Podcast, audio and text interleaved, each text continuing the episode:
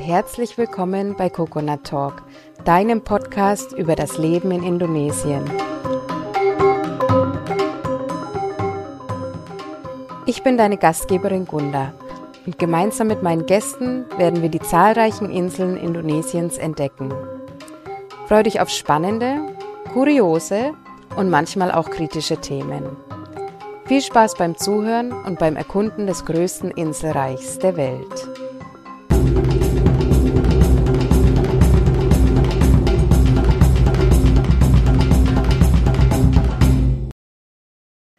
Ja, Selamat Datang und herzlich willkommen zu unserer heutigen Folge von Coconut Talk. Ich habe heute bei mir die Sarah Lisa aus Göttingen und Sarah Lisa lebt seit fünf Jahren auf Bali. Wir werden uns heute über den Norden Balis unterhalten. Da freue ich mich schon drauf. Der Norden unterscheidet sich nämlich schon etwas äh, stark vom Süden. Bin ich gespannt, was äh, wir da hören werden. Dann werden wir uns übers Tauchen unterhalten. Das ist ja einer der vielen Gründe, warum äh, ja Urlauber nach Indonesien kommen, um die Unterwasserwelt zu sehen. Und dann werden wir schauen, ob die Sarah Lisa uns noch ein paar Erfahrungen mitteilt, die sie auf der Insel gemacht hat und auch eventuell in anderen Ländern. Ja, Sarah Lisa, schön, dass du da bist. Hallo erstmal. Ja, hallo, liebe Gunda. Ich freue mich sehr, heute bei dir zu sein. Ich freue mich auch auf unser Gespräch. Bin gespannt. Ähm, magst du vielleicht äh, zuerst mal, ja, uns einfach sagen, was du auf Bali momentan machst, wie dein Alltag so aussieht? Ja, also vor der Pandemie habe ich ähm, auf Bali tatsächlich auch gearbeitet, ähm, ganz offiziell mit Kitas und Arbeitsgenehmigungen. Und ähm, jetzt habe ich mich tatsächlich wieder ähm, auf meinen alten Job besonnen und äh, mache psychologische Online-Beratung. Also ich bin ähm, Psychologin und systemische Familien-Einzeltherapeutin und arbeite online mit ähm, Jugendlichen, Erwachsenen, Paaren, Eltern, Familien und ähm, genau, mache das ganz lösungsorientiert, ist so eine Kurzzeittherapie und ja, das heißt, ich habe eine ganz gute Work-Life-Balance in meinem Leben. Super spannend, ja, dass man das auch online machen kann. So Therapien und so. Das ist ja, ähm, weil ja, weiß ich nicht, man stellt sich da immer die Couch vor, ne? so klassisch. genau. Und das ist so das Klassische tatsächlich, ne? Die Couch. Ich mache da auch immer ganz gerne so einen Spaß drüber oder einen Witz drüber, so, hier ist meine Couch, legt euch hin. ja, genau. Und Genau, aber es ist tatsächlich, also das ist ja vor allem, ähm, kommt ja aus der Psychoanalyse mit dem Hinlegen, also gerade so dieses systemische Arbeiten ist sehr ähm, ja, ist einfach mit sehr viel Humor eigentlich verbunden und man sitzt irgendwie gemeinsam schön auf Augenhöhe und ähm, versucht einfach neue Wege für Probleme und Herausforderungen im Leben zu finden. Und das kann man tatsächlich online ganz gut machen. Also es hat sich in der Pandemie dadurch natürlich ganz viel entwickelt, weil ja ganz viel online gegangen ist. Und ähm, ich finde, also gerade über Videoberatung, ich mache das also nicht über Telefon, sondern wirklich Videoberatung, dass man sich auch sehen kann, klappt das wirklich sehr gut. Spannend, ja. Ja. ja. Und hast du ähm, dein, dein Klientel, ist das äh, international aus aller Welt oder beschränkst du dich da dann auf Deutschland? Ähm, also für mich ist es so, dass ich gerne deutschsprachig arbeite. Ich kann es zwar auch auf Englisch machen, ähm, aber mir fällt es einfach auf Deutsch leichter, obwohl ich fließend Englisch spreche. Ähm, und von daher arbeite ich mit deutschsprachigen Menschen weltweit. Also sowohl, ich habe welche, habe Klienten in Australien, ich habe welche in, ähm, also hier auf Bali und auch tatsächlich ähm, einige in Deutschland, mit denen ich arbeite. Okay, ja. Und ähm, ja, du hast ja gesagt, vor der Pandemie hast du äh, auf Bali gearbeitet. Was hast du denn da gemacht? Oder ja, fangen wir ganz von Anfang an. Also wie bist du nach Bali gekommen und äh, ja, warum Indonesien? Was hast du seitdem gemacht bis zum heutigen Tag, mehr oder weniger? Ja, also ich bin, ähm, wie gesagt, ursprünglich Psychologin und ähm, 2008 habe ich tatsächlich gedacht, so bevor ich jetzt hier irgendwie festgenagelt bin ähm, muss ich mal ganz kurz mein Traumleben gehen. ganz Super. kurz. Dachte ich, waren so sechs Monate. und äh, bin damals dann nach Ägypten gegangen. Ich war ganz begeisterte Taucherin und ähm, habe dann meinen Dive Master gemacht, dass ich Leute unter Wasser guiden durfte. Und die sechs Monate sind natürlich, du kennst es wahrscheinlich auch, Gunda, sind verflogen, ähm, ja, halt wie im Flug, ne, einfach vergangen. Und dann habe ich gedacht, ach gut, da bleibst du noch mal sechs Monate und wirst Tauchlehrerin. Und dann bin ich Tauchlehrerin geworden und es hat mir unglaublich viel Spaß gemacht und Freude. Und ähm, ja, dann ich habe mich dann tatsächlich auch nach einem Jahr ganz brav zu Hause äh, beworben, aber da ich irgendwie dann gleich Einladung hatte zum Jobinterview, habe ich gedacht, ach, das geht so einfach. Da darfst du noch ein Jahr bleiben. Das erlaubst du dir jetzt noch. ja, super. Und in dem Jahr habe ich dann tatsächlich meinen Mann kennengelernt, der ist Holländer. Und äh, wir haben uns dann auf einer genau gemeinsamen Arbeitsstelle ähm, kennengelernt, arbeitet auch als äh, Tauchlehrer und ist auch in dem Business heute noch als Manager und ähm, genau, und dann sind wir einfach, da war irgendwie erstmal nicht mehr die Frage, ob wir nach Hause gehen, sondern wo wir als nächstes hingehen. Und von da aus sind wir tatsächlich dann erstmal ähm, auf die Malediven gegangen und haben da in einem ganz tollen äh, Sechs-Sterne-Deluxe-Resort gearbeitet. Das war echt auch ganz, ganz spannend und aufregend und ähm, viele spannende, interessante Menschen kennengelernt. Und dann sind wir doch tatsächlich noch mal kurz in Europa gewesen ähm, wo mein Mann festgestellt hat, dass er auf keinen Fall mehr europatauglich ist und sich das einfach nicht mehr vorstellen kann, dort zu leben und zu arbeiten. Und so sind wir dann von da aus weiter in die Karibik nach Curacao. Super. Und ähm, genau, haben da kurzzeitig das Leben genossen, aber wirklich nur kurzzeitig, weil wir sehr schnell feststellen mussten, dass man mit so einem Tauchlehrergehalt, auch wenn man, also ne, da waren wir schon so auf dem Richtung ins Management aufzusteigen, aber das war die Lebenshaltungskosten sind da so hoch und mit dem Tauchlehrergehalt, da verdient man sich leider keine goldene Nase bei. Und ähm, genau, da hätte einer von uns beiden tatsächlich einen anderen Job machen müssen, um den anderen finanzieren zu können. Und dann haben wir gesagt, nee, das machen wir nicht weiter. Ich hatte dann auch Heimweh nach dem Roten Meer, nach Ägypten. Dann sind wir wieder zurück nach Ägypten. und haben dann da tatsächlich eine der drei größten Tauchbasen in Ägypten geleitet zusammen. Und ähm, ja, genau. Das war also es war ganz toll und ich habe dann zwischendurch tatsächlich noch, ich habe ein sehr buntes Leben. Ich habe dann noch meine Yogalehrerausbildung gemacht ähm, und habe auch als Yogalehrerin mitgearbeitet. Und von da aus haben wir aber gesagt, dass wir weiterziehen nach Indonesien. Also wir waren zwischendurch immer schon mal in Indonesien gewesen im Urlaub, das erste Mal 2011 und dann nochmal ähm, 2014 und hatten uns tatsächlich total in Bali verliebt. Und ähm, wir wissen zwar, dass Leben in einem Land immer anders ist als Urlaub, aber wir haben gesagt, na gut, das nächste Mal, wenn wir gehen, wenn wir das Land oder wenn wir den Job wechseln, dann wollen wir nach Bali. Und ähm, genau, mein Mann wollte wieder zurück ins Wasser, auch tatsächlich nicht mehr nur trocken im Office sitzen und äh, die Basis managen, sondern gerne ein Hands-on-Manager sein. Und dann haben wir uns einen Job auf Bali gesucht und sind nach Bali gegangen. Und ja, seitdem sind wir hier tatsächlich, seit 2016.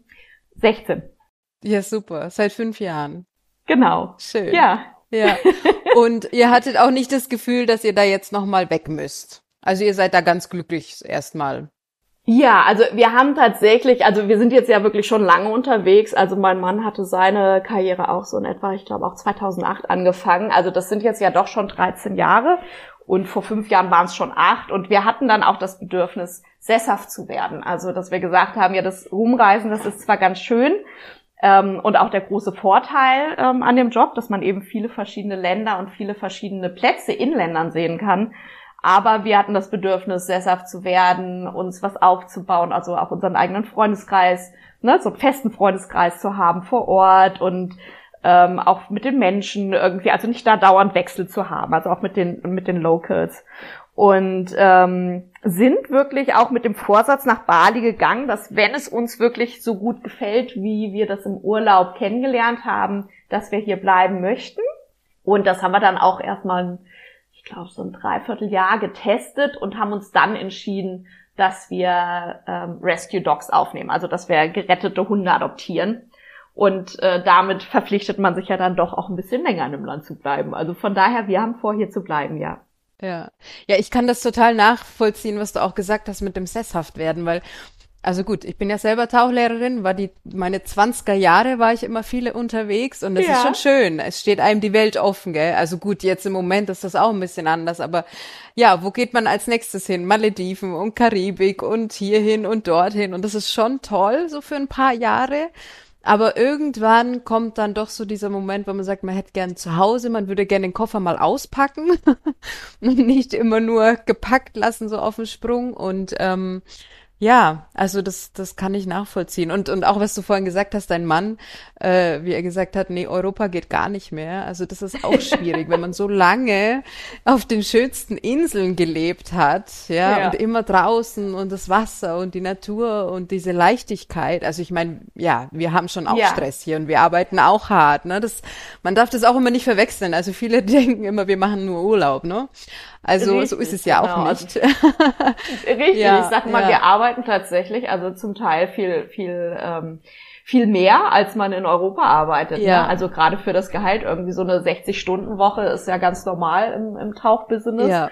Ähm, und dann hat man noch keine Managementposition, ne, so und äh, verdient ja dafür dann nicht nicht die das Riesengeld. Aber es ist halt ja, es ist trotzdem hat verstehe ich auch. Also genau das mit der Leichtigkeit, so würde ich es auch ausdrücken. Es hat eine ganz andere Leichtigkeit ja, ja. Also so, so, ja, so Urlaube oder auch mal einen Monat oder zwei kann man schon mal wieder nach Europa, ne? Wenn man irgendwie, äh, ja, wenn sich's ergibt. Aber so dauerhaft, das ist dann schon schwierig, denke ich, wenn man so, ja, raus aus dem System, sage ich jetzt mal, ist, ja. Also für mich ist das sowieso nichts. Ich brauche das ein bisschen leichter. Wobei ich sagen muss, na ja, das indonesische System, das ist dann schon wieder das andere Extrem. Also da habe ich schon auch wieder zu kämpfen ab und zu. Also ja. Ja. Yeah. Vergleiche das tatsächlich manchmal mit Deutschland, ne? Also die Bürokratie hier im Land finde ich schon tatsächlich, habe ich so in anderen Ländern nicht kennengelernt. Ja, heftig. Ja, also ne, was Aufenthaltsgenehmigungen angeht auch ja. und so weiter oder ein Business zu starten. Also das ist tatsächlich in anderen Ländern so, ist es viel einfacher und auch um einiges günstiger. Also ich vergleiche es wirklich mit Deutschland, die Bürokratie. Ja, Mhm, das stimmt. Wobei ich aber sagen muss, Deutschland hat auch klare Ansagen, also klare Regeln.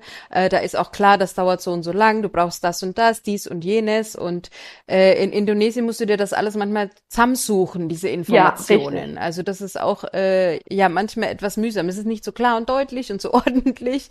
Ähm, und ja, kann äh, schwierig sein. Ja. Manchmal. Und es dauert halt alles länger, ne? Das, das, ja. äh, das finde ich auch. Also ja, es braucht genau. hier halt alles so seine balinesische oder indonesische Zeit so.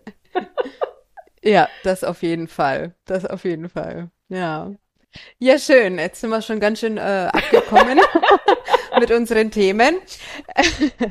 wir werden jetzt gleich auch noch mehr über das Tauchen reden. Das finde ich nämlich ganz, ganz spannend und auch, äh, was du da in anderen Ländern erlebt hast und so. Aber vorher möchte ich noch auf, ähm, auf Bali eingehen und den Norden Balis, weil ihr habt ja ähm, eigentlich bis vor kurzem, glaube ich, ne, im ja. Norden gelebt. Und das ist ja doch, also jeder kennt ja immer den Süden, ne, so Kuta und Denpasar und Canggu und Ubud, das sind ja so diese typischen Orte. Aber der Norden, der hat's ja auch in sich, glaube ich jetzt so. Was gibt's denn da zu erzählen von ja. dir? Genau, also wir haben tatsächlich, auch der Norden ist wieder so ganz unterschiedlich. Also das ist auch wirklich was, was ich an Bali ganz besonders liebe, ist wirklich diese außer, ne, die, die, die ähm, außerhalb des Wassers, die Welt, die Natur, weil ja wirklich jede Seite von Bali komplett anders aussieht von der Natur her und auch tatsächlich zum Teil eigene Klimazonen hat. Und wir haben im Nordwesten von Bali tatsächlich drei Jahre lang gelebt, also bis Anfang letzten Jahres noch. Und ähm, das ist so in der Nähe von Gilimanuk, ähm, wo die Fähre nach Java rübergeht. Und das ist tatsächlich der trockenste Teil von Bali. Also ich war ganz überrascht jetzt hier im Süden von der hohen Luftfeuchtigkeit, ähm, die sich wirklich durchweg durchzieht. die hatten wir da tatsächlich ähm, nur im, im, in der Regenzeit. Und ähm, okay. Ja, und auch die Regenzeit, also es ist wirklich so trocken, das Land. Ähm, dass es wirklich extrem austrocknet. Das ist dann alles richtig braun. Also da äh, sieht man so richtig in der, in der Trockenzeit keine, kein, oder wenig Grüntöne nur noch. Und es ist auch einer der Plätze, wo kein Reis angebaut werden kann, weil es so trocken ist, sondern die bauen dann, wenn sie anbauen, Mais an und leben halt viel von der Fischerei. Also es ist nochmal ein ganz ähm, ja, so, so eine ganz andere Seite des Landes irgendwie oder der Insel.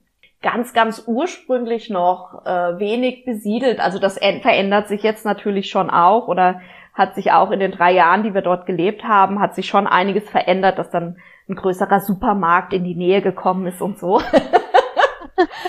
Schön.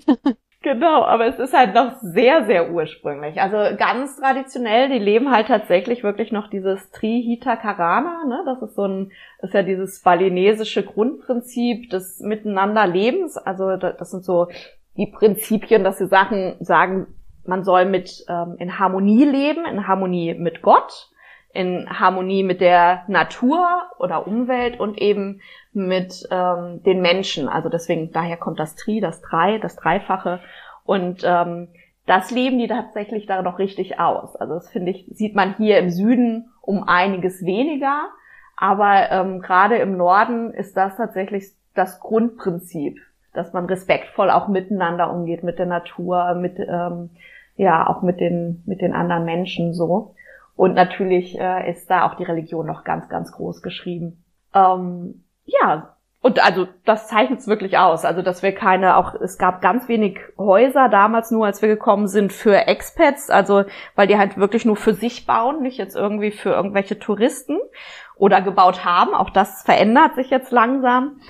Ähm, und wir haben tatsächlich, äh, wir sind dann in ein Gasthaus gezogen und haben uns dann einen Teil von einem Gasthaus abgeteilt, mit einem, mit einem Zaun auch, weil wir ja dann die Hunde auch hatten und haben uns dann irgendwie das Badezimmer, eine Küche umgebaut und so. Schön. War ganz ursprünglich. Ja, ach, cool. haben zwei Jahre lang ohne heißes Wasser gelebt. Ähm, ja, das, das, das geht auch. Ne? Ja, ja, schon. Interessant. Ja, und der Norden ist auch viel ärmer. Also das ist auch tatsächlich was, ne? Wo man, also ich glaube, das zieht sich wirklich die ganze Nordküste lang, soweit ich das mitbekommen habe und auch aus unserem ersten Urlaub noch so in Erinnerung habe, den wir auf ähm, Bali hatten. So, das ist so die, die ärmere Region, wo dann auch gerade, da, da sind die ähm, Hügel oder die Berge ganz nah dran. Ne? Und je weiter man in die Berge reingeht, desto ärmer werden die Menschen und desto niedriger wird auch tatsächlich das Bildungsniveau ähm, dass sie zum, zum Teil halt wirklich noch Analphabeten sind. Ne? Ja. Und ähm, ja, du sagst, es, es kommt schon ein bisschen mit Tourismus auch in die Ecke. Meinst du, das wird sich so entwickeln wie im Süden oder es wird schon immer so ein bisschen ursprünglicher bleiben im Norden? Also ich denke schon, dass es ursprünglicher bleiben wird. Es kommt so ein bisschen drauf an. Es war mal die Rede davon, dass sie einen zweiten Flughafen dahin bauen wollten. Oh, okay. Und wäre dieser Flughafen gekommen, dann hätte ich mir vorstellen können, dass tatsächlich der äh, Tourismus auch da Überhand nimmt. Also ich nenne es wirklich Überhand, auch wenn wir ja vom Tourismus leben, aber dass es doch sehr viel wird und die Kultur dann eben auch irgendwie so ein bisschen verdrängt. Aber dadurch, dass es doch eben in, ich sag mal, wenn, wenn Touristen da sind, dann dauert die Fahrt, auch wenn das nur 140 Kilometer sind, dauert es tatsächlich viereinhalb Stunden durch die Straßen. Wow. ähm, Genau, also im Moment jetzt ohne Touristen kommen wir zum Teil in dreieinhalb durch. Ähm, aber es sind halt wirklich ne schmale Straßen und da gibt's verschiedene Wege. Der, der schnellste Weg geht eigentlich durch die Berge und dann sind es halt so Serpentinenwege, äh, wo die Straße auch immer mal wieder abbricht, gerade in der Regenzeit, ne? Brechen da mal Teile weg oder so. Und ähm, genau, das ist, ist spannend. Also deswegen, wegen diesem, dieser Entfernung zum Süden und zum Flughafen, kam tatsächlich relativ wenige Touristen dahin oder weniger Touristen dahin und eher Leute, die auch länger geblieben sind oder die ganz speziell zum Tauchen gekommen sind. Ja, und dann denkt man sich eigentlich, das kann auch ruhig so bleiben, oder? So ein bisschen, dass das einfach ja. äh, ursprünglich bleibt. Also, ja, du hast jetzt den Vergleich mit dem Süden. Also ihr seid jetzt äh, im Moment, wo seid ihr hingezogen? Direkt in die Stadt, gell? Denpasar. Ja, nee. Nee, also doch nicht. Nee, weil wir auch, ähm, also wir lieben tatsächlich, ne, wir lieben dieses Naturverbundene und auch eben dieses Traditionellere und haben uns dann echt umgeguckt. Wir wollten erst nach Sanur ziehen oder ähm, hatten auch Canggu überlegt, aber das war uns einfach zu busy. Und ähm, wir sind dann nach Ungarsan äh, gezogen. Das liegt zwar in die Richtung von Uluwatu, wo es dann auch wieder, ne, wo viele Touristen dann hinkommen, um sich die Sonnenuntergänge anzugucken und den Tempel dort und so und auch zu den Stränden zu gehen. Aber ähm, tatsächlich gibt's hier noch sehr, sehr viele Plätze, wo ganz viel Land noch drumherum ist, wo die Kühe eben noch frei rumlaufen und das haben wir uns ganz bewusst ausgesucht, dass es noch ein bisschen Dorfcharakter hat. Ja, schön. Also das ist im Süden dann eigentlich, ne? Ganz unten im Süden. Ganz unten, genau, wirklich auf diesem kleinen Pinneppel da unten. Ja. Mhm, mhm. Ja, super. Ja, und ähm, was habt ihr denn im Norden gemacht? Also du hast gesagt, dein Mann hat ähm, leitet eine Tauchbasis auch noch, oder? Und wie, ja, genau, was hast du da gemacht ähm, und wieso seid ihr jetzt umgezogen? genau, also wir ähm, sind, genau, wir sind, als wir hergekommen sind, haben wir zunächst ähm, erstmal mein Mann, der hat eine Tauchbasis komplett neu aufgebaut, eine ganz kleine Tauchbasis und ähm, war auch wieder viel mit im Wasser und da habe ich auch ein bisschen mit geholfen, das zu unterstützen, die aufzubauen, weil wirklich, also da, ne, wenn wir sagen aufbauen, dann reden wir noch von den Regalen an der Wand, die mit rein mussten. Ja. und ähm, genau, und der hat sich tatsächlich, also will ich kurz von ihm erzählen, der, der hat ist tatsächlich jetzt zum Regional Manager aufgestiegen. Die haben, äh, der arbeitet für Bali High Diving und äh, also Bali High Diving Adventures heißen die und äh, die haben eben mehrere Tauchbasen auf der Insel. Die haben auch noch tatsächlich eine Schnorchelbasis auf ähm, auf einen von den Gillies. Und ähm, genau, und er leitet sozusagen jetzt das ganze Diving- und Schnorchelkonzept, so alles, was da drunter ist. Und deswegen sind wir auch umgezogen, weil er eben ähm, die Beförderung bekommen hatte und dafür dann hier im Süden vor Ort sein musste.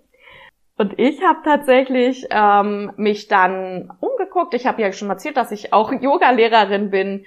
Und ähm, ich habe dann tatsächlich ein kleines Yoga-Hotel mitgeholfen aufzubauen im Nordwesten. Ganz, ganz süßes Ding mit nur so zehn Bungalows und ganz viel ganz viel Platz und äh, einem tollen Garten drumherum, also einen großen Garten, riesen Yoga-Pavillon, wunderschön. Ähm, habe das mit aufgeholfen aufzubauen und ähm, habe für den auch ein Jahr gearbeitet, aber der hatte tatsächlich den Papierkram unterschätzt und die Bürokratie. Oh.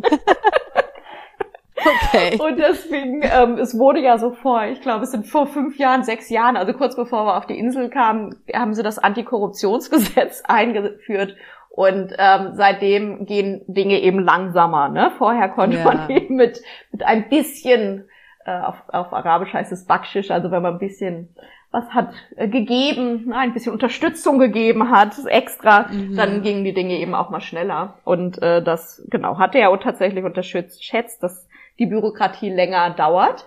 Und von daher hatte ich dann tatsächlich alles aufgebaut, auch die Mitarbeiter ausgebildet und ähm, genau, und dann konnten aber eben keine, keine offiziellen Gäste kommen, sondern wirklich nur Bekannte und Freunde von ihm so lange, ähm, weil einfach die Papiere noch nicht da waren. Und dann habe ich gesagt, okay, das, das lohnt sich nicht, es rechnet sich nicht, auch für die Basis, äh, nicht für die Basis, für das Hotel, für das Unternehmen und bin dann einfach, also bin dann gegangen und ähm, habe dann als Guest Relation Managerin gearbeitet für ein Fünf-Sterne-Resort ähm, Im Norden gibt's einfach nicht so viele Jobs und ganz ehrlich, das Internet ist sehr, sehr unzuverlässig. Ja. also online als Psychologin zu arbeiten war damals keine Option. Das hätte nicht funktioniert. Ja. Ja. Und äh, genau, und zwischendurch habe ich ähm, auch noch ein bisschen geholfen, ein NGO zu unterstützen, das eben wirklich mit diesen ärmsten Familien gearbeitet hat, die sich wirklich auch noch in den Bergen zum Teil befinden. Und ähm, Genau, die, die eben versucht haben, den zum einen die richtigen Papiere, ne, diese Kato Kiloaga zu besorgen, die die noch nicht hatten, also die waren gar nicht registriert ähm, und dadurch eben auch eine Schulbildung zu ermöglichen. Das war sehr spannend. Ja, ja, das ist in vielen Ortschaften noch so, gell? Also ich hatte es jetzt erst hier neulich auch, ein Bekannter von uns, die Tochter hatte einen Unfall und musste ins Krankenhaus und dann haben sie erst solche Sachen organisiert, ne? Also Krankenversicherung und die Papiere und also erst wenn was passiert, wird dann alles erst in die Wege geleitet. Also das ist nicht so, dass Leute von Anfang an sich registrieren und ihre Ausweise haben und ihre Familienkarten und ihre Versicherung. Ja. Nee, man macht mal so nee, lange weiter, genau. bis geht und dann, äh, wenn es soweit ist, dann, naja gut, dann machen wir jetzt mal eine Krankenversicherung, so in die Richtung. Ja, kann ich mir genau, vorstellen, richtig. wie das wie das da auch bei euch war. Ja. Ja, oder auch so auf diesen Kato Keloagas, ne? Die wussten dann gar nicht, also wie viel, wie alt das Kind jetzt irgendwie ist oder wann ja. es wirklich geboren ist. Die haben dann tatsächlich so, ach, die, ah, die ist so fünf. Ungefähr, der, Pi mal Daumen. Der ist viereinhalb. Ja, das geht dann rechnerisch vielleicht gar nicht, aber egal, ne? Also tatsächlich, das war ganz spannend ja. irgendwie auf den, in der Registrierung dann zu sehen. Genau, aber ja, das, das ist hier halt anders. Ne? Also ich sage immer, die leben wirklich, das ist ja auch was ganz Positives, die Menschen hier, ich weiß nicht, wie es bei euch auf der Insel ist, ähm, Gunda, aber hier, die leben unglaublich im Hier und Jetzt. Ne? Also wirklich im ja. Hier und Jetzt, nicht im Morgen, auch, auch irgendwie was Rücklagen angeht oder so. Ne? Das, ähm, das ist für die, oder Vorräte halten das ist für die gar nicht ähm, in ihrer Kultur verankert, so, sondern die sind im Hier und Jetzt, nicht im Gestern, nicht im Morgen, sondern im Heute. Und das ist natürlich was, was auch so faszinierend, glaube ich, für uns ist. Ne? Andererseits natürlich gerade in Zeiten von der Pandemie doch, äh, doch sehr, sehr schwierig, ne? wo es ja für die Familien auch schwierig werden kann. Also genau, von daher, wir unterstützen tatsächlich auch ähm, seit Anbeginn der Pandemie ein paar Familien im Norden, die wir kennen, wo wir wussten, für die wird's jetzt eng. Und ähm, wo wir gesagt haben, okay, das, das muss sein. Ja.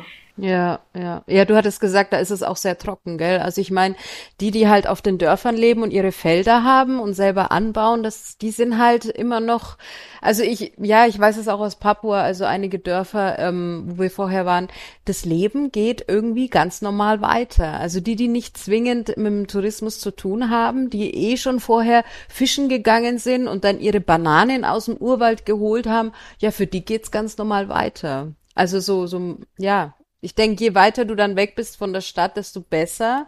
Ich meine, die, die in der Stadt eben leben und dann auch wirklich irgendwie einen Job haben, auf, ja, auf den sie äh, oder von dem sie abhängig sind, das ist halt dann schwieriger. Ne? Also hier ist auch, auch gehen dann mit der Natur mit. Dann gibt's halt äh, jetzt äh, ganz viel Bananen zu essen oder ja. weiß ich nicht, pflanzen halt irgendwas anderes an und äh, ja. Süßkartoffeln. So wie sie es ne? immer gemacht haben. Ja, ja. genau. Süßkartoffeln genau. und äh, Cassava und wie es nicht alles heißt. Und ähm, ja, Deswegen auch äh, mit den Vorräten, gell? Also sie haben ja rund um, nicht rund um die Uhr, rund ums ganze Jahr eigentlich immer irgendwas zu essen da.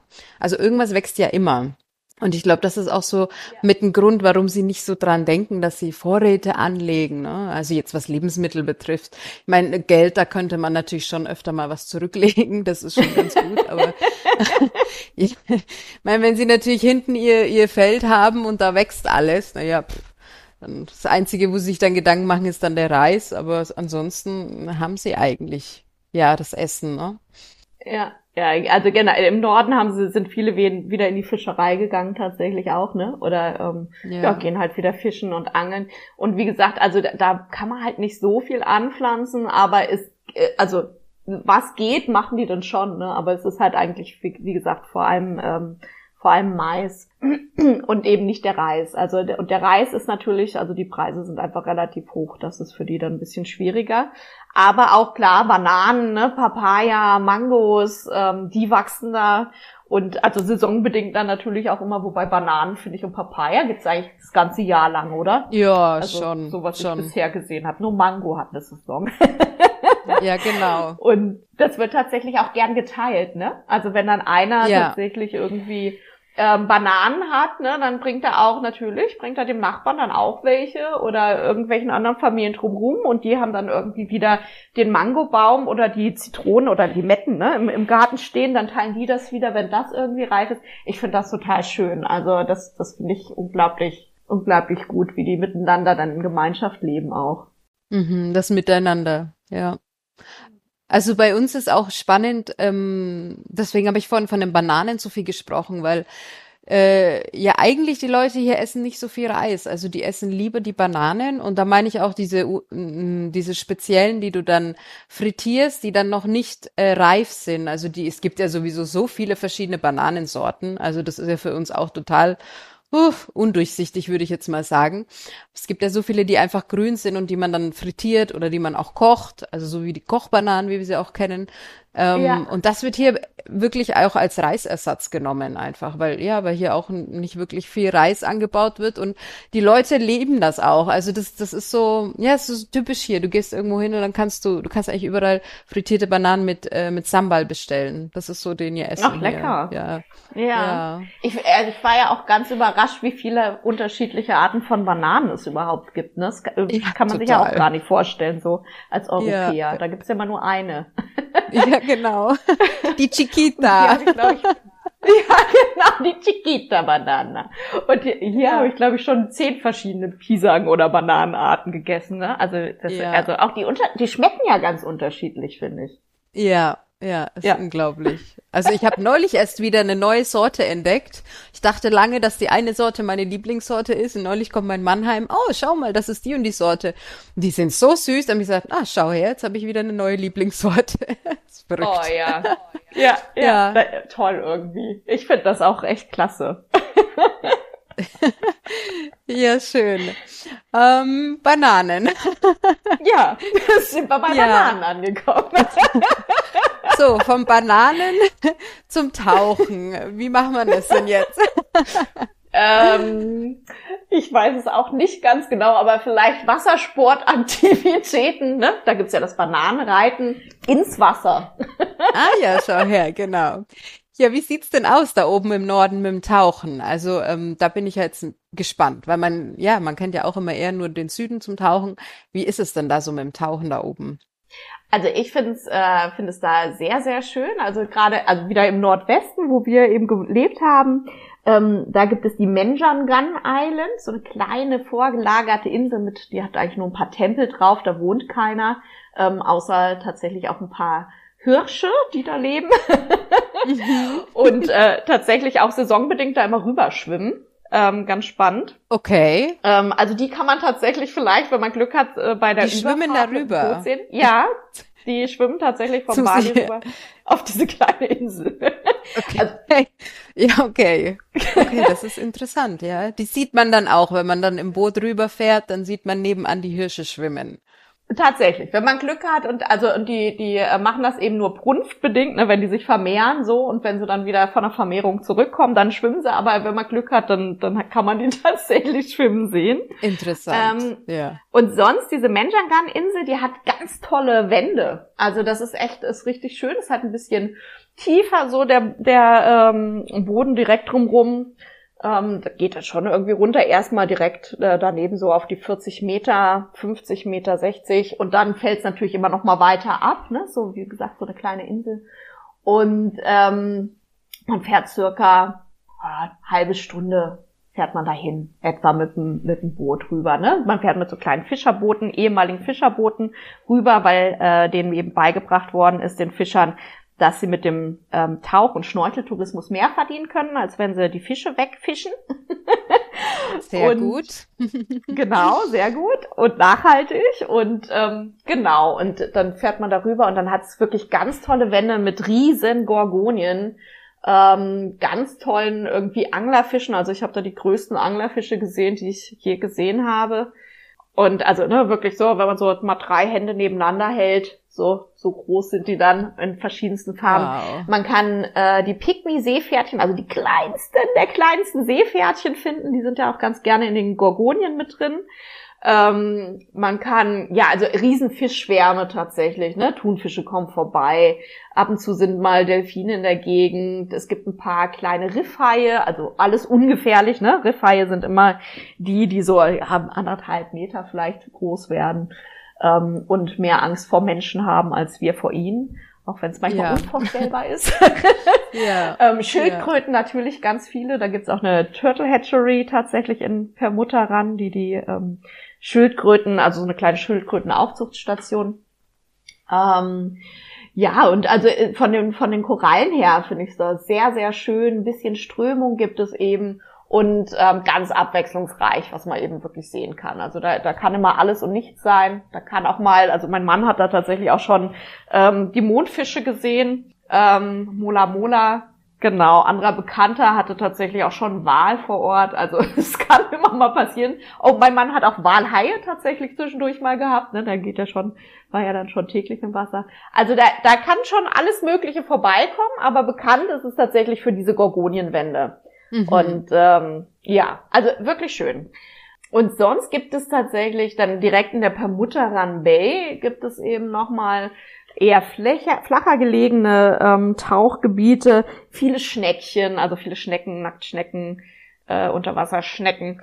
Dann gibt es den Mandarinfisch, der ist ja immer sehr heiß begehrt bei den Tauchern. Ja, ja genau. Und ja. zum Teil äh, kann man den auch doch tagsüber sehen. Also ähm, wenn es ein Platz ist, ne, der, der sonst ein bisschen dunkler ist, wenn es unter einem Jetty oder so drunter liegt, mhm. ähm, so unter Bootstegen ganz, ganz spannend. Also echt äh, ganz unterschiedliche Plätze. Größere Seepferdchen gibt's dann auch, wie gesagt, viele Schildkröten.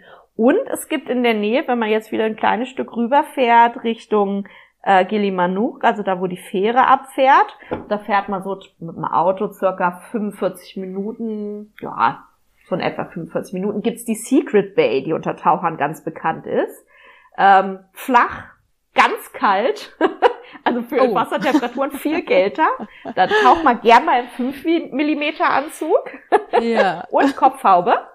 Okay. Und äh, ne, sonst reicht ein Short hier eigentlich. Oder kannst auch mal so reinspringen, nur ein Rashguard oder so. Aber da brauchst du wirklich einen 5, äh, 5 mm Anzug, so wie ähnlich wie Nusa Lemon Gun eigentlich. Und ähm, genau, da gibt's dann, das ist halt, da gibt's dann viele Critters, eben auch kleine ähm, kleine Anglerfische, da gibt es alle möglichen Garnelen, ne? Harlequin-Garnele, ähm, es gibt äh, Ghostpipe-Fish, ähm, Geisterfetzenfische heißen die auf Deutsch. Ähm, ja, in allen möglichen Variationen. Also da, da fährt man hin, um Makro zu sehen. Und äh, ja, auch wieder ganz anderes Tauchgebiet. Es gibt viele Algen, also es sieht auch von, von der Unterwasserwelt nochmal ganz anders aus als jetzt natürlich eine Wand oder die, die Tauchplätze in Permutteran, wo ja doch dann immer wieder kleine Korallenblöcke sind. Die gibt's da viel weniger. Ähm, ja, es hat, wie gesagt, so eine Bucht. Erinnert mich immer an den deutschen See so ein bisschen, ne? Auch von der Kälte. Mhm, ja. Aber es gibt halt viel mehr zu sehen. Ja. bei einem deutschen See. Hm. Also ich war noch nicht drin, das würde ich mich nicht trauen, glaube ich. Ja. ja. Nur im Trockentauchanzug, Gunnar. Ja, bestimmt. ja, wobei sie ja schon auch ja. recht schön sein sollen, ne? Es ist halt wieder ganz anders, das ja. Tauchen, ne? Oder so, so was, was mich auch reizen würde, wäre mal so Eistauchen, weil das einfach so von der äh, Optik her einfach was ganz anderes wieder ist, ne? Wenn du unter Wasser bist und diese Eismassen über dir hast. Aber naja, ich glaube, das wird in, in, diesem Leben nicht mehr passieren. Bei mir ist es mir zu kalt. bei mir auch nicht. Also, bei mir auch nicht. Außer es lädt mich noch jemand ein auf eine Antarktis-Expedition äh, oder so. Ja, super. Ja, na dann lieber in Indonesien, oder? Im, im Rash Guard oder im, im Ach, auf jeden Fall. Also auf jeden Fall. Wobei ich dann auch, also auch die, diese kühleren Temperaturen, ne, bei Nusa Lembongan, wo man ja dann eben, das kühle Wasser bringt eben dann den Mondfisch gerne mit sich, ne? Also ja, den Mola genau. Mola. Mhm. Und äh, dafür nehme ich das kühlere Wasser dann auch gerne mal in Kauf. Aber dann reden wir ja trotzdem eben immer noch von guten 17 Grad, 19 Grad, ne? Also von daher ja, ja. nicht mit dem deutschen See zu vergleichen. nee, ja, nee, aber ich erinnere mich auch, als ich auf Bali tauchen war, wir sind da von Padang Bai aus rausgefahren. Ich weiß nicht mehr, wo das war, das ist Jahre her. Und das war so kalt. Also das war so ja. kalt. Ich meine, ja. gut, ich war natürlich tropische Temperaturen gewöhnt, aber Gottes Willen habe ich gefroren. Und da habe ich mir gedacht, na, also ich brauche da schon eine wärmere Ecke. Und ich hatte, glaube ich, damals schon meinen fünf Millimeter an. Also ich war ja schon dadurch, dass ich auch jeden Tag im Wasser war, da friert man ja dann sowieso schneller und äh, war schon gewappnet, aber um Gottes Willen. nee, es war mir dann zu kalt. Mm -mm. Ja, Verstehe ich total gut. Also ja. kann ich sehr gut nachvollziehen. Also auch ja. auf Nusa Lemon Gun hast du ja dann die Sprungschicht, ne, wo es dann oben ist es ja relativ warm dann und ja. äh, unten drunter ist es dann, kommt dann plötzlich die Sprungschicht und die kühleren Temperaturen, wo man da eben dann den Mola Mola findet. Wir waren jetzt letztes Wochenende gerade da zum Tauchen und Schnorcheln und hatten dann so, ein, so eine Manta-Expedition, wo wir auch ähm, tatsächlich ähm, wo auch äh, eine Forschergruppe äh, mit eingeladen war und die dann über die Mantas erzählt haben und über die Manta-Forschung vor Ort. Und ähm, das war total spannend und natürlich auch, also da war ich ganz überrascht, wie warm es war. Ne? Also da konntest du tatsächlich nur mit einem Rashguard rein äh, springen zum Schnorcheln. Zum Tauchen war es dann schon ganz gut, den, den 3 mm Anzug anzuhaben. So. Aber da waren die Temperaturen relativ warm. Deswegen haben wir natürlich dann auch kein Mola Mola mehr gesehen. Die sind ja eh nur in Saison da von Juli bis Oktober.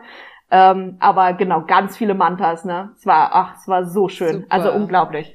Schön, mhm. schön. Was würdest du denn ähm, Urlaubern dann empfehlen, die zum Tauchen nach Bali kommen möchten? Würdest du sagen, ähm, die sollen da eine, einen Rundumtrip machen oder einfach ja. nur der Norden lohnt sich schon mal, wenn man nicht so viel Zeit hat? Oder was, ja, du hast ja jetzt schon ein bisschen was gesehen um Bali rum. Wie sieht's denn da aus? Was ja. würdest du denn da also, äh, empfehlen? Ich muss tatsächlich sagen, ich würde, also es kommt drauf an, wie viel Zeit man hat. Also wenn man eben, ich meine, gerade Bali finde ich, es lohnt sich ja wirklich, also mindestens mal drei Wochen herzukommen, ne? Wenn man, wenn man, wenn man das kann, finde ich, äh, wäre das empfehlenswert, so, so drei Wochen, vier Wochen, einfach weil, wie gesagt, ja auch so viel an im Land zu sehen ist, ne? Also nicht nur das Tauchen und ähm, auch eben für dann für Nichttaucher, nicht tauchende Partner vielleicht auch ganz angenehm sein kann ähm, und spannend. Aber tatsächlich vom Tauchen her, also ich, ich würde eine Rundreise machen. Ich würde auf jeden Fall, würde ich Menjangan Island mitnehmen, weil es wirklich nochmal ganz anders aussieht und ähm, wenig, also es hat ein bisschen Strömung, aber eben nicht zu so viel. Es ist angenehmes Tauchen, es ist nicht so kalt jetzt wie Nusa Lemongan und wirklich diese Gorgonienfächer und so. Das ist, also das ist echt richtig, richtig schön. Und dann würde ich da auch wirklich die Secret Bay mitnehmen, die ähm, wirklich nochmal ganz anders aussieht. Man hat schwarzen Sandstrand ne? Im, im Norden, also im Nordwesten. Das muss ich dazu vielleicht auch nochmal sagen. Ja, ähm, ja. Nicht den weißen, den man hier unten im Süden hat, sondern er ist da schwarz. Ähm, in allen Variationen. Also es geht, ne, geht dann auch mal so in so einen Mischstrand über. Und äh, dann würde ich tatsächlich aber auch direkt weiter an der Nordküste weiter lang Richtung Osten rübergehen, in Tulamben Halt machen. In Tulamben liegt ja dieses tolle Wrack und äh, gibt's ganz, ganz viel Makro, ne? Nochmal anders, ähm, ja, nochmal ganz anders und einfach, ähm, ja, auch eine große Schule von, ach Gott, jetzt habe ich gerade den Namen vergessen von den von den Fischen. Buckel, Buckelkopf-Papageienfische, ne? Die Buckelkopf-Papageienfische, diese richtig ja. großen, ne? Die so Napoleon-Größe haben, Napoleon-Fischgröße. Ähm, davon gibt's da eine Schule, die ich total spannend finde und dann, wie gesagt, eben ja auch gerne den ähm, die verschiedenen Kraken, ne? Also diesen Mimik-Oktopus gibt's da ja ganz gerne. Wenn man Glück hat, den ähm, Blue Ring Oktopus, hochgiftig, bitte nicht anfassen. Ähm, ja. Und äh, genau, und auch wieder, ich finde, dieses Wrack ist einfach unglaublich, ne? Das ist ja wunderschön mit Weichkoralle bewachsen. Also das ist auf jeden Fall sehenswert. Ähm, auch weitere Tauchplätze mit ganz viel Makro äh, Sachen zu entdecken. Also da ist kein Tauchplatz wie der andere und jeden Tauchplatz kann man bestimmt zehnmal tauchen, ohne sich zu langweilen. Und äh, dann geht's weiter rüber über Ahmed. Ähm, ja, ich finde immer, wenn man Tulamben gesehen hat, ja, kann man noch mal so ein, zwei Tauchgänge in Arbeit machen, aber ähm, ist, ist jetzt nicht mein Highlight, nicht mein persönliches, sehen andere bestimmt anders, ähm, ist ja auch sehr bekannt fürs Tauchen. Und dann würde ich tatsächlich rüber nach Nusa Lemongan gehen ne? und mit den, mit den äh, Mantas tauchen gehen und schnorcheln und hoffen, dass ich tatsächlich vielleicht auch Mola Mola sehe, also dann zwischen Juli und Oktober kommen. Ähm, dann hat man da ja noch mal starke Strömungen, also es sind tolle Trifftauchgänge ähm, sieht man natürlich irgendwie auch nochmal ganz andere Sachen. Also ich finde, jede, jedes Gebiet ist so anders, ja, da, da, dass, dass man wirklich nicht sagen kann, tauch nur eins, sondern ich würde sagen, tauch sie alle. Und äh, genau, da könnt ihr auch natürlich gerne, wenn jetzt irgendwer zuhört, gerne meinen Mann kontaktieren. Ähm, das können wir organisieren. Also das kann er organisieren mit seiner, mit seiner Company. Das wäre gar kein Problem. Ne? Mhm, also machen ja. viele auch tatsächlich, ja. dass sie einige Ecken sehen. Ja. Ja, und dann für so eine Rundreise würdest du sagen, so drei bis vier Wochen ist okay, ist machbar. Ja, dass also man so die wichtigsten Ecken gesehen hat. Genau, ja. also wenn es jetzt nur Tauchen ist, reichen vielleicht zwei bis drei, aber ich würde ja auch immer noch mal U-Boot mitnehmen, ne? Und, und die Mitte der Insel. Also ich finde, das ist halt, ja, das ist so, anders und das Klima ist anders und ähm, ja, man sieht einfach noch mal so, so andere, andere Seiten der Insel. Ich finde es einfach landschaftlich toll. Ich finde es von den Menschen her kulturell spannend. Und ähm, genau, ich finde das, das würde ich immer empfehlen. Ja, drei bis vier Wochen wäre perfekt, wenn man das kann. Ja, super, ja. Sonst muss man halt öfter wiederkommen. Ja, oder so, genau. Also wenn es dann wieder funktioniert, hoffen wir mal, dass das bald soweit ist. Ähm, dann kann man auch öfter ja. Urlaub machen, ja. Jetzt muss ich dich mal als Wasserratte noch fragen, weil ähm, ja, ja bin gerne. ja auch begeistert im Wasser, aber ähm, hast du denn jemals Surfen ausprobiert? Tatsächlich na, also jein. ich sag mal jein. Nicht auf Bali.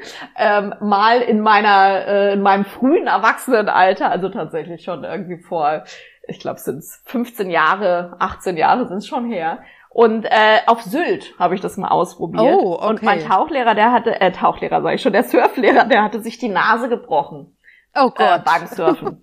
Und der hat oh immer dann, der hat uns immer angeschrien, so, wenn, wenn wir vom, vom Brett gefallen sind, du musst die Hände vors Gesicht reißen, oh willst du so aussehen wie ich? Oh Gott. Ganz ehrlich, das hat mich, das war mir einfach zu stressig und das hat mich so abgeschreckt, dass ich mich dann schon bei dem Kurs, ich war ich auch nur mit, weil meine Freundin sich in den Surflehrer verknallt hatte, aber oh ähm, tatsächlich habe ich, hab ich gesagt so, ach Mensch, du, ich lass dich mal im Wasser, ich setz mich schön an Rand und genieße irgendwie die Sonne und guck euch zu. Ich habe ja. keine Lust, mir die Nase zu brechen. So, hier finde ich sieht's ganz toll aus. Und äh, ich könnte es mir vielleicht, also im Norden ist es mit dem Surfen, äh, kann man nicht surfen gehen. Da gibt's keine Wellen, ne? Das ist relativ oder wenig Wellen. Ähm, das ist sehr flach, also deswegen hat es mich da auch nie hingetrieben, das mal zu probieren. Hier im Süden denke ich jetzt schon ab und zu mal nach. Sieht schon toll aus, sehr, sehr entspannt natürlich auch, ne? Und die Wellen sind toll. Aber ich, ich weiß noch nicht, ob ich es ausprobiere, um ehrlich zu sein. Ich bleib vielleicht doch lieber unter Wasser. Ja, ja. Ich liebe das einfach. Ne? Ja, ja, kann ich nachvollziehen. Also es, es geht mir genauso. Ich habe es noch nie ausprobiert, ähm, ja. obwohl man ja hier auch irgendwie an der Quelle ist. Also hier auch auf Morotai bei uns, da gibt es einige Regionen im Norden, da gibt es gute Wellen Ach, und es kommen auch immer wieder Surfer hierher. Ähm, aber irgendwie, ja, ich weiß nicht. Ich weiß auch nicht, ähm, ob das nicht eine Sache ist, die hätte man viel früher schon mal machen sollen. Weißt du, so im Jünger, je älter man wird, desto, ja. desto schwieriger ist es dann auch irgendwie so, mh, hm, kann ich das überhaupt? Und also es ist ja wirklich so, dass man dann auch ein bisschen mehr Bedenken hat irgendwie, ne? Und ähm, ja, keine Ahnung. Also ich bin auch noch nie dazu gekommen, aber es ist interessant, äh, das einfach mal zu hören. So Taucher und dann eigentlich, äh, ja, surfen die oder auch nicht. Ja, so. wir hatten das ja. in Ägypten war es ganz spannend, da haben wir für eine Basis gearbeitet ähm, oder an einem Hotel mit dran gearbeitet. Das war so ein kleines Sporthotel und äh, da gab es ganz viele Kitesurfer. Das ist jetzt natürlich noch mal ein bisschen anders, ne, mit dem Schirm oben ja. drüber und äh, nicht Wellenreiten. Aber ähm, die, da gab es einige, die das kombiniert haben, die dann gesagt haben, okay, wenn Wind ist, gehe ich kiten und wenn kein Wind ist, dann gehe ich tauchen. Ah, ja, das ist ja. auch praktisch. Mhm, ja, mhm. ja. Also deswegen, ne, auch ich kenne auch doch hier schon ein paar Taucher, die auch mal surfen. Aber sie meistens ist es so, dass eins von den beiden die große Leidenschaft ist. So. Ja. Das, das habe ich bisher kennengelernt. ja, schon, schon. Ja, schön. Jetzt sind wir schon äh, ganz schön hier am Plaudern.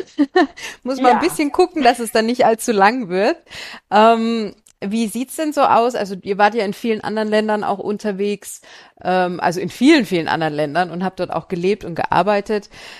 Kann man da so ähm, so ein bisschen einen Vergleich ziehen mit Bali oder oder überhaupt hm. Indonesien oder kann man da ja weiß gar nicht wie ich das formulieren soll ähm, gibt's da denn ja doch weiß ich nicht einfach was dir dazu einfällt so Tipps für für interessierte Auswanderer auch in welches Land gehe ich denn oder, oder auf was muss ich denn achten bei der Auswahl? Ja, ähm, also genau, deswegen, also vom Tauchen her ist natürlich alles alles unterschiedlich, aber ich glaube, wir gehen lieber ans Land und allgemein in die Richtung vom Auswandern, oder? Habe ich dich richtig verstanden? Ja, ja, schon, genau. Okay. also ähm, ich fand tatsächlich, also ich, ich habe ja angefangen mit Ägypten, wobei ich auch dazu sagen muss, ich war vorher schon mal, ähm, habe ich schon mal sechs Monate in, in, in äh, Indien gelebt und habe mit Straßenkindern gearbeitet. Das war eigentlich mein Anfang, aber da bin ich wieder zurückgekommen. Ähm, wow.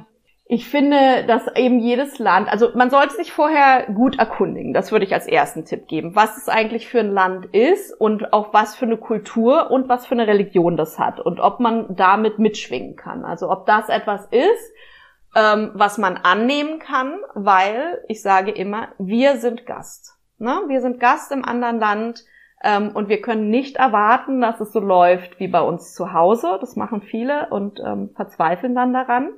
Und tatsächlich werden dann auch sehr ungerechte Menschen vor Ort gegenüber. Also deswegen, ich sage immer, wenn du dich nicht anpassen kannst an das Land, in dem du lebst, dann geh doch woanders hin. Ja. So, das ist meine erste Empfehlung. Urlaub ist tatsächlich, finde ich, ganz, ganz anders. Also in einem Land Urlaub zu machen, das ist immer schön, hoffentlich. Also hoffe ich für jeden, dass der Urlaub schön ist. Ja, sollte man meinen, ähm, ja. ja. Ja. Ähm, aber es ist immer noch mal was ganz anderes, in einem Land zu leben. Also deswegen, man kann in einem Urlaub eine ganz gute Idee bekommen, ähm, über die schönen Seiten, aber es ist eben Touristenleben. Und ähm, in einem Land zu leben, das bedeutet sich wegen eben, wie gesagt, auch wirklich mit der Kultur auseinanderzusetzen und die nicht mal nur von oben zu betrachten, sondern tatsächlich mittendrin zu sein. Und ähm, das, denke ich, ist immer ganz wichtig, sich damit doch vielleicht ein bisschen auseinanderzusetzen. Oder wenn man einfach ein Abenteurer ist, zu sagen, okay, ich bin da ganz offen. Also ich gehe in das Land und lass mich einfach mal überraschen, was kommt und ähm, ja, und bin neugierig auf die Kultur und stelle viele Fragen. Also das empfehle ich sowieso jedem. Fragt ganz, ganz, ganz viel ähm, hinterfragt alles, also nicht hinterfragen, sondern warum ist es denn so? Also interessiertes Fragen, ne? mit, mit sehr viel Empathie und Freundlichkeit auch und Positivität dahinter. Ähm, so lernt man am besten und am meisten von den Ländern. Ich persönlich für mich als Frau, ich finde Indonesien sehr, sehr angenehm zum Leben.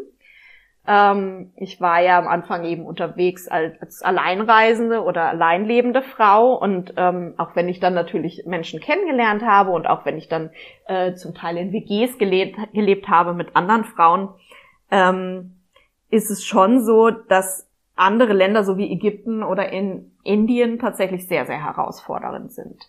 Ähm, also in Ägypten habe ich ganz schnell gelernt. Ne? Also da habe ich mich schon, da haben wir auch das letzte Jahr, also auch als ich mit meinem Mann dann da zusammengelebt habe, haben wir in einem ganz traditionellen Teil äh, gelebt von Ägypten, in Safaga. Das heißt, letztes Jahr, es waren schon wieder drei, glaube ich, die wir da gelebt haben. Und ähm, das war tatsächlich, also ich habe immer lange Klamotten angehabt, wenn ich raus bin, ne? Also immer langärmlich, lange Hosen, habe mir noch ein Tuch übergeworfen und trotzdem wurde ich beim Einkaufen ähm, angestarrt, also von Männern angestarrt werden. Ich finde das manchmal als Frau sehr unangenehm, also weil man empfindet ja schon, ob das jetzt ein lüsterner Blick ist oder nicht. Und das äh, begegnet dir schon öfter in Ägypten, auch deswegen vielleicht, weil es als Sextourismusland von Frauen genutzt wird zum Teil.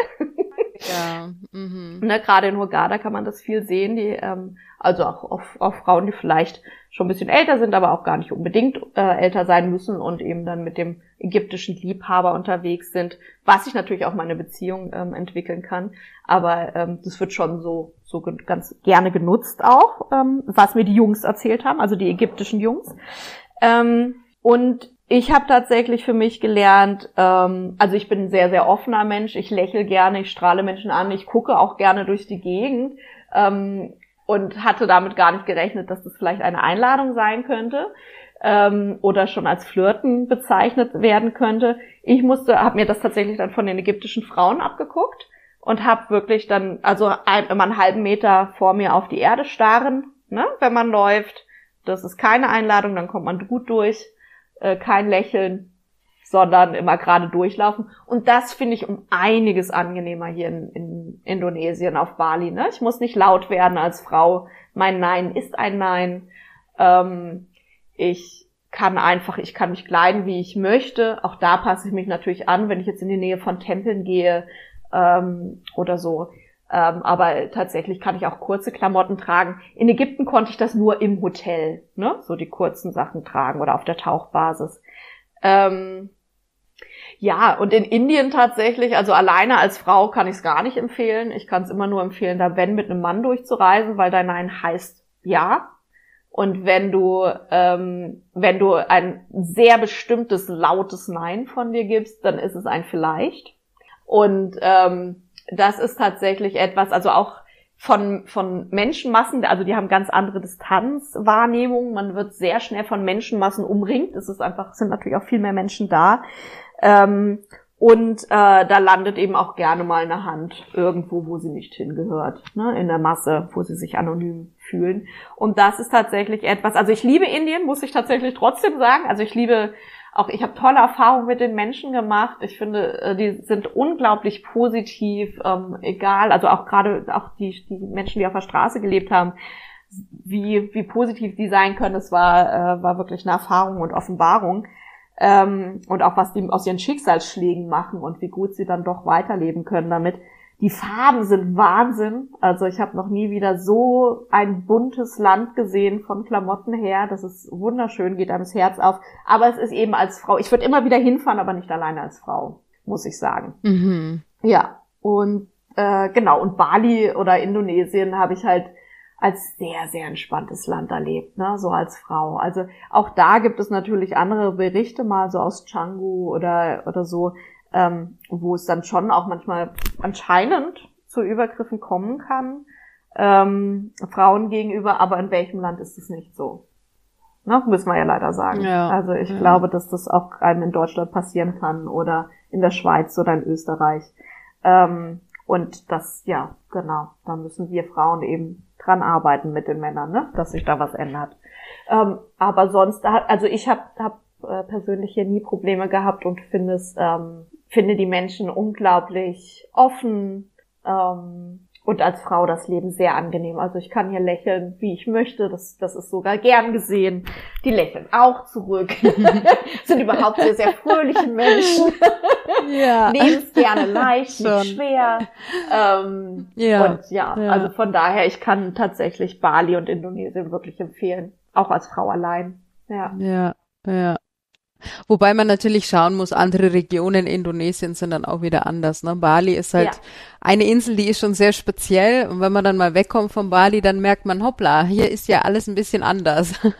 Wobei ich aber sagen muss, äh, ja, die anderen Regionen, also auch wenn da jetzt andere Religionen vorherrschen, also wenn es nicht unbedingt Aceh ist, ne, wo es natürlich extrem ist, aber jetzt auch muslimische Regionen, also ähm, auch ich muss sagen, hier ist doch der Großteil muslimisch und ich bin auch häufig die Einzige, die kurze Hosen trägt auf der Straße ähm, weil wir hier auch nicht so viele äh, Ausländer haben. Aber ich muss sagen, also ich habe mich deswegen noch nie unwohl gefühlt. Also dass man, man wird angestarrt, aber das wird man einfach, weil man Ausländer ja. ist und nicht wegen der Kleidung. Und ähm, die Menschen sind trotzdem freundlich. Es wird auch nicht als Einladung gewertet. Ja. Ähm, aber ja, natürlich kommt es immer so ein bisschen auf die Region an. Also wenn man dann natürlich nach Manado geht, das ist von uns aus am nächsten, das ist dann wieder eine komplett andere Welt. Also von unserer Insel aus gesehen, weil da ist dann alles wieder modern modern und gemischter.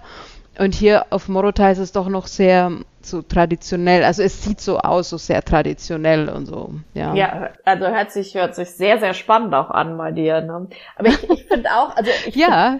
finde auch mit den unterschiedlichen, also die, jede Insel ist anders, oder? Empfindest du das auch so? Ja. Ja. Ja, ja, ja auf jeden Fall. Ja. Definitiv. Mhm. Aber ich, und auch mit den Javanesen tatsächlich, also wir sind auch viel durch Java gereist und waren ja nah dran und von daher waren auch, auch schon viele Muslime, auch kommen rüber in den Nordwesten von Bali.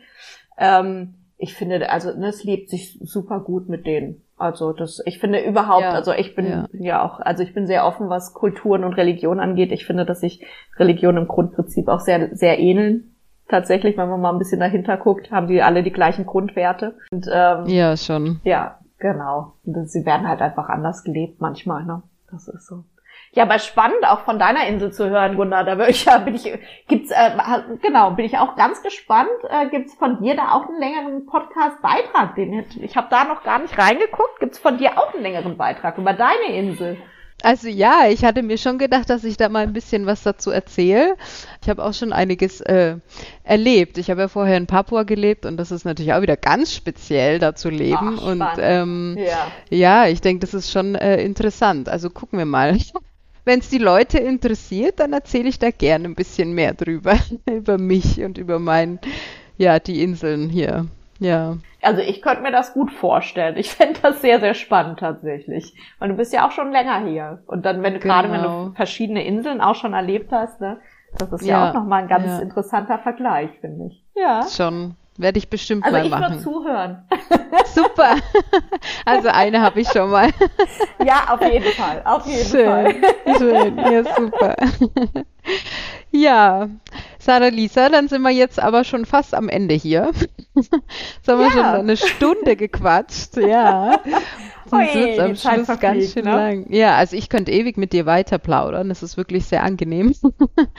Ja, gucken wir aber mal. Was haben wir dann noch? Also, ich würde gern verlinken von, von deinem Mann auch die Tauchbasis.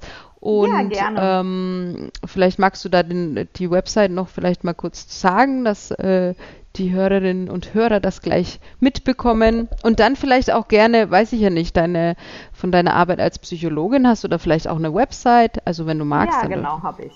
ja, dann schieß los. Okay, genau. Also ähm, von meinem Mann, ne, das ist äh, Bali High Diving. Ähm, ich würde aber tatsächlich äh, empfehlen, ihn direkt anzuschreiben. Also, ne, weil er gerade also einfach auch den Überblick hat. Das wäre Bram. Ja, Bram ist ein holländischer Name. B-R-A-M wie Bram Stoker. Bram at Bali High, High wieder High, diving.com.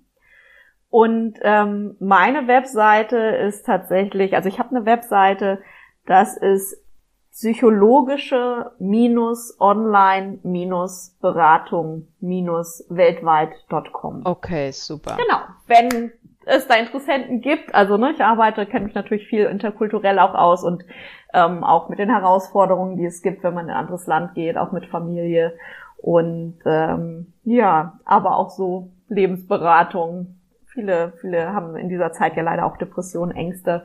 Ne, das sind alles Themen, mit denen ich mich gut auskenne. Stressmanagement und wie gesagt, immer kommt auch immer gerne was, einmal ein bisschen was von dem Wissen vom Yoga mit rein. Ja, das ist natürlich hilfreich. Ja, schon. Super. Also ich verlinke das auch äh, beides unten drunter und dann äh, können Interessenten da euch kontaktieren. Perfekt.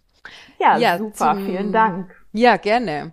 Zum Abschluss ähm, dann noch meine zwei Fragen. Wenn du hier bist, was vermisst du denn dann aus Deutschland? Und ähm, wenn du in Deutschland bist, was vermisst du denn dann aus Indonesien so am meisten?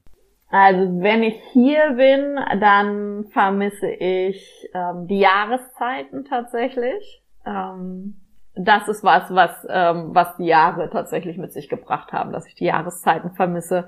Ich finde das einfach total schön, auch den Herbst, die Farben zu sehen, dann wieder den Frühling, Ja. Winter. Ich finde so jede, jede Saison hat irgendwie was, was Besonderes. Und natürlich schon auch meine Familie und Freunde, auch wenn man mit denen in Kontakt bleibt. Aber durch die Zeitverschiebung ist es natürlich schon so, dass, ähm, dass es gerade mit Bali, ne, wir liegen jetzt sieben Stunden auseinander, manchmal sehr, sehr schwierig ist. Ähm, also das würde ich sagen, vermisse ich am meisten. Und äh, es gibt ihn zwar, aber er ist sehr teuer, Käse. Ja, okay. Das stimmt. Und dann gibt's halt auch die Auswahl nicht so, ne, wie bei uns. Also, dass man mal an der Käsetheke steht und dann äh, einkaufen kann, ne? Das verstehe ich, ja. Ja, wobei es inzwischen wirklich hier im Süden, ne, ich war, bin ja ganz überrascht. Also im Norden gab es das gar nicht so. Und im, im Süden haben wir hier tatsächlich auch eine Käsetheke, aber Okay. ähm, und ja auch Delikatessengeschäfte, ne? Aber es ist halt wirklich dann teuer. Also wenn man so für 100 Gramm dann irgendwie umgerechnet 8 Euro zahlt, dann überlegt man sich halt schon, wie oft man Käse isst, ne? Oder also ab 8 Euro aufwärts so in etwa. Das ist halt immer so, ein, so eine Sache. Das Ja, ist ja. anders. Das isst man nicht mehr täglich Käse oder so. Und ja, ich bin, bin Vegetarierin, aber großer Käsefan. Mhm. Ja, und mir geht's so mit dem Wein. Also das passt ja auch mal ganz gut zum Oh, Käse. ja. Also ich bin ein totaler Weinfan und ich bin hier gezwungen, eigentlich immer Bier zu trinken, weil der Wein ist Ja, einfach, ja. also wenn's Wein gibt, dann ist es äh, wirklich jetzt nicht unbedingt die beste Qualität und kostet aber trotzdem sau viel. Also ich weiß nicht, die günstigsten jetzt hier bei uns, die kosten dann auch um, um die 30 Euro. Also ich weiß nicht, wie oft ich in Deutschland eine Flasche für 30 Euro kaufe, also normalerweise gar nicht, weil da kriegst du ja selbst Nee. gute Qualität für ein paar Euros. Und ähm, ja, also das ist so für mich so ein, oh, und wenn du Käse sagst, ne, das passt natürlich auch sehr gut mit einem guten Glas Rotwein. zusammen so, ne? Ja. Genau. Also wenn du mal nach Bali kommst, dann müssen wir uns das vielleicht zusammen mal gönnen. Oh, Hier auf gibt's ja jeden Fall. tatsächlich den den Two Island Wine. Hast du von dem schon gehört? Ja, den, den, den äh, ja, den kenne ich, genau. Genau, ne? Also da, da finde ich, da, dadurch, dass ja die, die Trauben kommen dann ja aus, ähm, aus Australien und werden dann hier zu Wein gemacht. Ich finde, der ist tatsächlich sehr, sehr lecker, muss ich sagen. Also der, oder ne, vergleichbar. Ja. Aber halt auch immer noch sehr teuer. Also Ja. genau. Ist, ist eben was Besonderes, ne? Ja, schon, schon. Es ist dann was, was man auffüllen muss, wenn man mal wieder nach Deutschland kommt. genau. Auffüllen. So viel wie reinpasst. Ja, sich verwöhnen, sich gönnen. Ja, auf jeden Genau. Fall. Ja. Ja, schön. Ja, und wenn ich in Deutschland bin, dann vermisse ich tatsächlich ähm, das Meer. Ne? Also auch wenn es da natürlich die Nordsee und Ostsee gibt, aber das Meer, ähm, das ist schon schon was, was ich hier einfach sehr sehr liebe. Und die Farben der Natur. Also ich sage immer so die, diese 50 Shades of Green, die wir hier haben, Ja. ne, nach der Regenzeit, die sind einfach ähm, Wahnsinn, aber auch sonst sind es ja mindestens mal 20.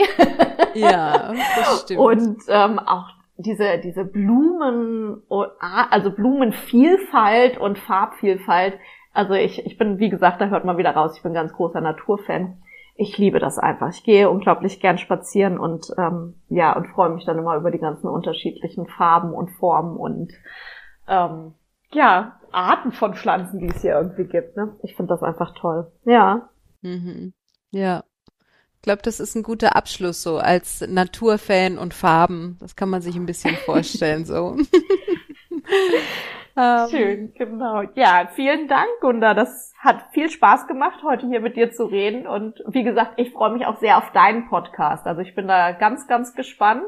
Und Okay. freue mich natürlich auch, wenn mich Leute anschreiben irgendwie oder mein Mann, ne, zum Tauchen oder genau, oder wenn ihr irgendwelche Tipps braucht, dürft ihr mich auch gerne natürlich mal anschreiben. So für Bali oder ja, freue ich mich. Super, ja. Ja, ich danke dir, dass du dir die Zeit genommen hast und ähm, ja, werde mir das auf jeden Fall noch überlegen mit dem Podcast. Und wenn wir in Bali sind, kommen wir definitiv vorbei auf eine Käseplatte und ein gutes Gläschen Wein. Ne? Ja, schön. Ich freue mich. Okay, ja, super. Mach's gut, ne? Ja, du auch. Tschüss. Tschüss. Schöne Restwoche. Das war Coconut Talk, dein Podcast über das Leben in Indonesien. Ich freue mich, wenn du beim nächsten Mal wieder dabei bist. Um keine meiner Folgen zu verpassen, klicke auf Abonnieren bei Spotify, Apple Podcasts oder wo auch immer du deine Podcasts hörst. Tipps und Informationen für deinen Aufenthalt in Indonesien findest du unter indojunkie.com, dem größten deutschsprachigen Blog über Indonesien. Dort hast du außerdem die Möglichkeit, dich in den Newsletter einzutragen und regelmäßige Updates zur aktuellen Situation sowie den Einreisebestimmungen zu erhalten. Falls du schon immer mal Indonesisch lernen wolltest, kann ich dir den Crashkurs für Bahasa Indonesia ans Herz legen. Er wurde speziell von Reisenden für Reisende entwickelt und erleichtert dir den Einstieg in die indonesische Sprache. Mit dem Gutscheincode COCONUT10 bekommst du 10% Rabatt auf deinen Kurs und dieser Podcast eine kleine Unterstützung. Auf der Website coconut-talk.com kannst du alle Folgen einsehen und Kontakt zu mir aufnehmen. Alle Links findest du außerdem in den Shownotes dieser Folge. Bis zum nächsten Mal. Sampai Jumpa!